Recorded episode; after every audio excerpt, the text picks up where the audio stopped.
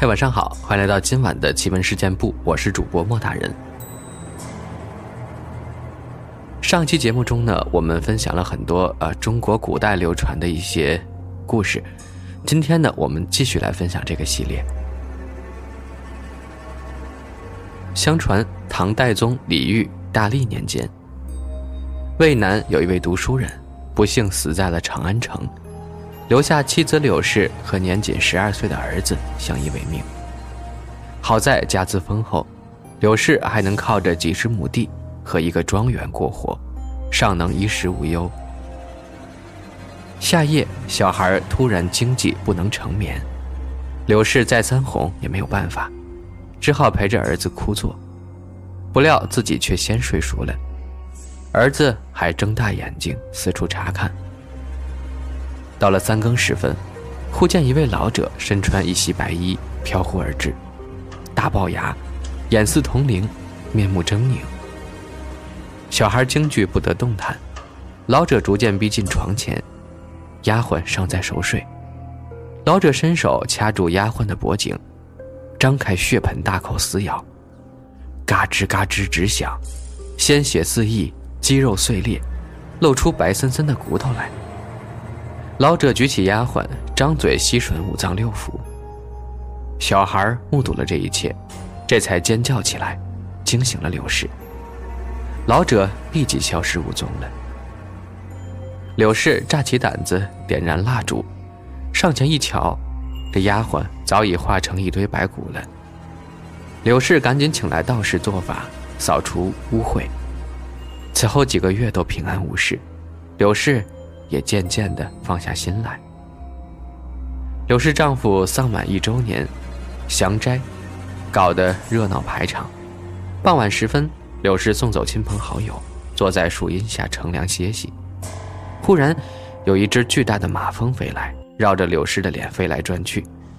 柳氏用扇子击打，马蜂应声坠地，变成一只胡桃。柳氏觉得新鲜，拿在手中把玩。这胡桃鲜亮可爱，柳氏有些爱不释手。起初，这胡桃只有碗口大小，逐渐长大，最后大如碾盘。柳氏惊叫起来，胡桃立刻分成两半，在空中飞转盘旋，发出类似马蜂的嗡嗡叫声。而后，飞到柳氏脑袋两侧，突然合在一起。柳氏当即头骨粉碎，两排牙齿飞出。只盯到远处的树干上。之后，胡桃也就不知所踪了。官府和远近百姓听闻此事，都不知道是什么鬼怪作祟，最后也不了了之。多么恐怖的两个晚上呀，令人肝胆俱裂。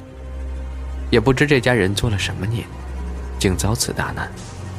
莫非读书人在长安城发生了什么？那就不得而知了。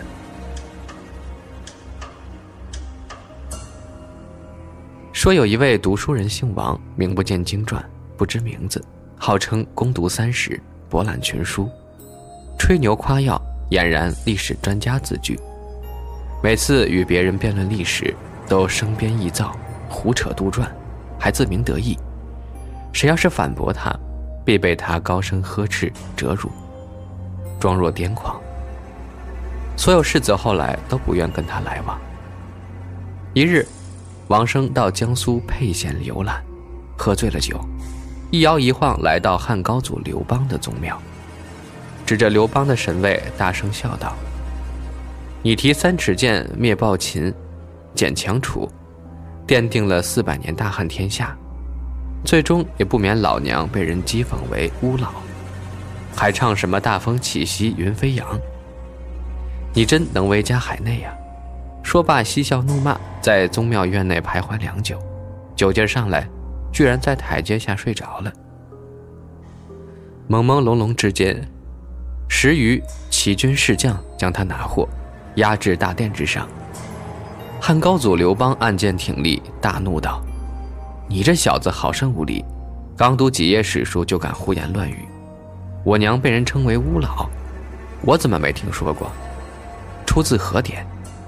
你要是说不出来，我饶不了你。王生却不慌张，笑道：“陛下呀，咋这么没有文化呢？看来史书说的都是真的。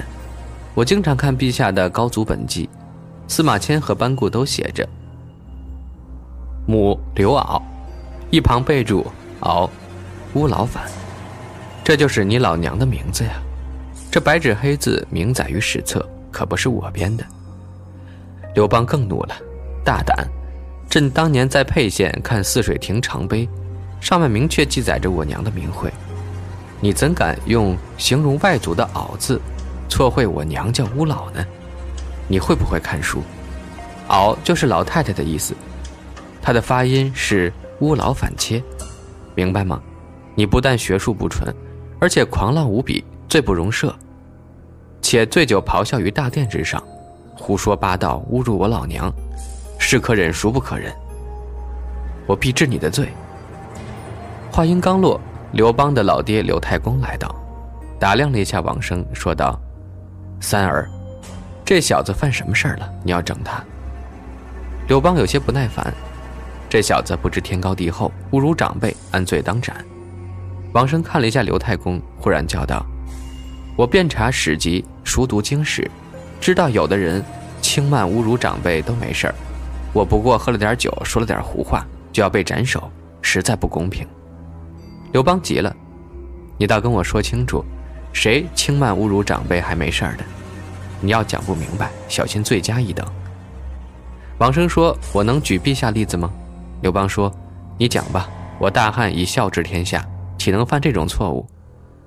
王生皎洁一笑，当年陛下一统天下，大会群臣于未央宫，曾向太上皇祝酒，有这事儿没？刘邦说：“当然了，怎么了？”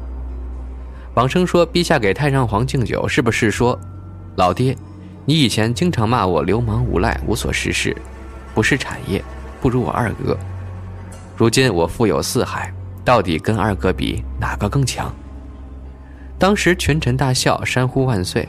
搞得太上皇很没面子，老脸通红，惭愧而归。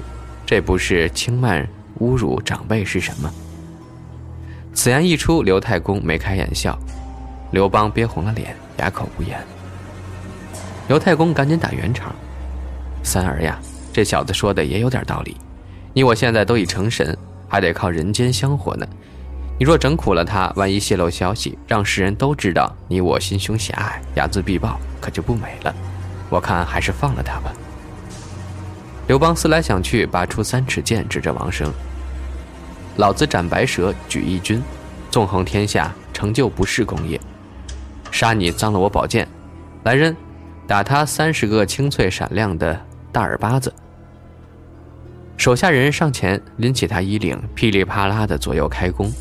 王生已然惊醒，仓皇逃离高祖庙，到河边洗脸时。仔细查看自己的腮帮子，指痕赫然血红，疼痛难忍，几天后才消散了。这个梦可还行啊，居然梦到了刘邦。唐玄宗天宝初年，世子王勋住在长安城延寿里。一天晚上，王勋招待几个哥们儿饮酒作乐，正吃得痛快。忽然，烛影晃动，阴风阵阵，一只巨大的手臂从半空中伸下来，哥几个都吓坏了，扎着胆子看。只见那只手臂黝黑多毛，手掌大如斗。半空中有声音说道：“哥几个饮酒耍子，我也凑个热闹，蹭点肉吃。”说着，手掌晃了几下，王勋已然明白，拿几块熏肉放在那黑毛掌心之中。手臂缩了回去，不一会儿又伸下来。那声音又道：“谢谢啊，没吃过瘾呢，再来点呗。”于是王勋又给他一些肉。几个哥们儿开始合计，附耳嘀咕：“待会儿那手臂再伸下来，拿刀砍他丫的！”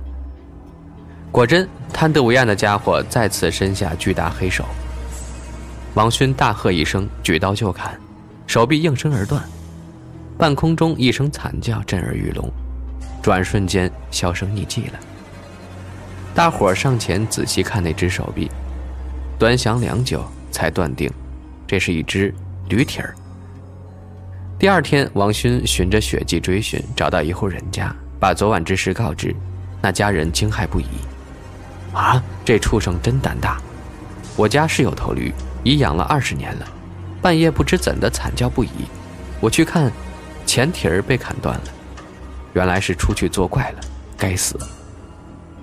王勋去看那头驴，果真没有一只前蹄儿，鲜血还滴答的流淌着。主人家恼怒，将毛驴宰了，还送了些驴肉给王勋当做赔罪。王勋欣然接受。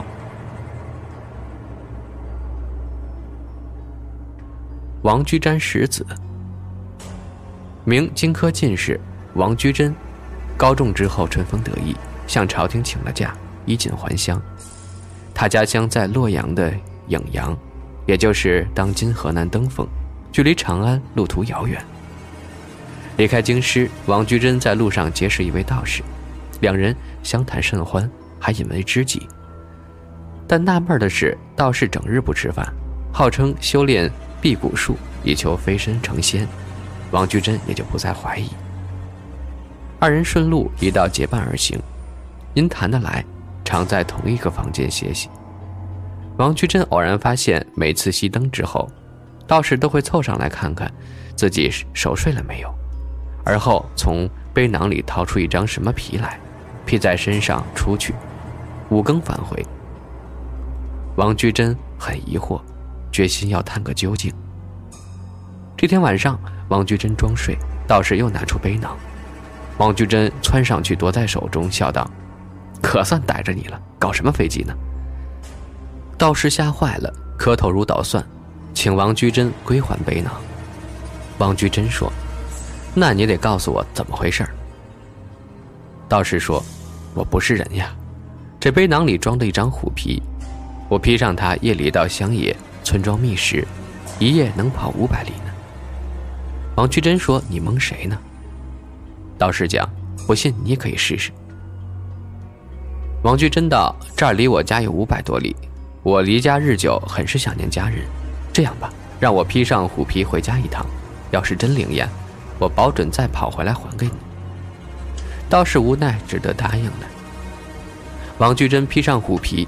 顷刻间变成一只吊眼白额猛虎，呼啸着飞奔而去。转眼间飞越崇山峻岭、河流山川，回到了自家门外。但他变成老虎不能进门，担心吓着家人，正要返回，突觉肚中饥饿，见门外站着一头小猪，憨态可掬，甚是可爱。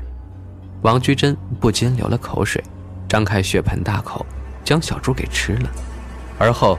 又风驰电掣般返回，道士念动咒语，虎皮脱落，王居贞回归人形，只得将虎皮还给他。之后，王居贞跋山涉水，终于回到家中。刚一进门，就听见一家人都在哭。他老婆冲出来，痛不欲生地告诉他：“咱儿子被一头猛虎给吃了。”王居贞脑袋嗡的一下大了，一问时间。正是当日穿虎皮回来的那天晚上，心里已然明白是怎么回事了，悲痛欲绝，倒地昏厥。当时明明看到的是一头小猪呀，为什么会是自家儿子呢？盖因王居贞当时是猛虎，眼睛中只有食物，哪里分得清人和猪的区别呀？所以，才酿成了悲剧。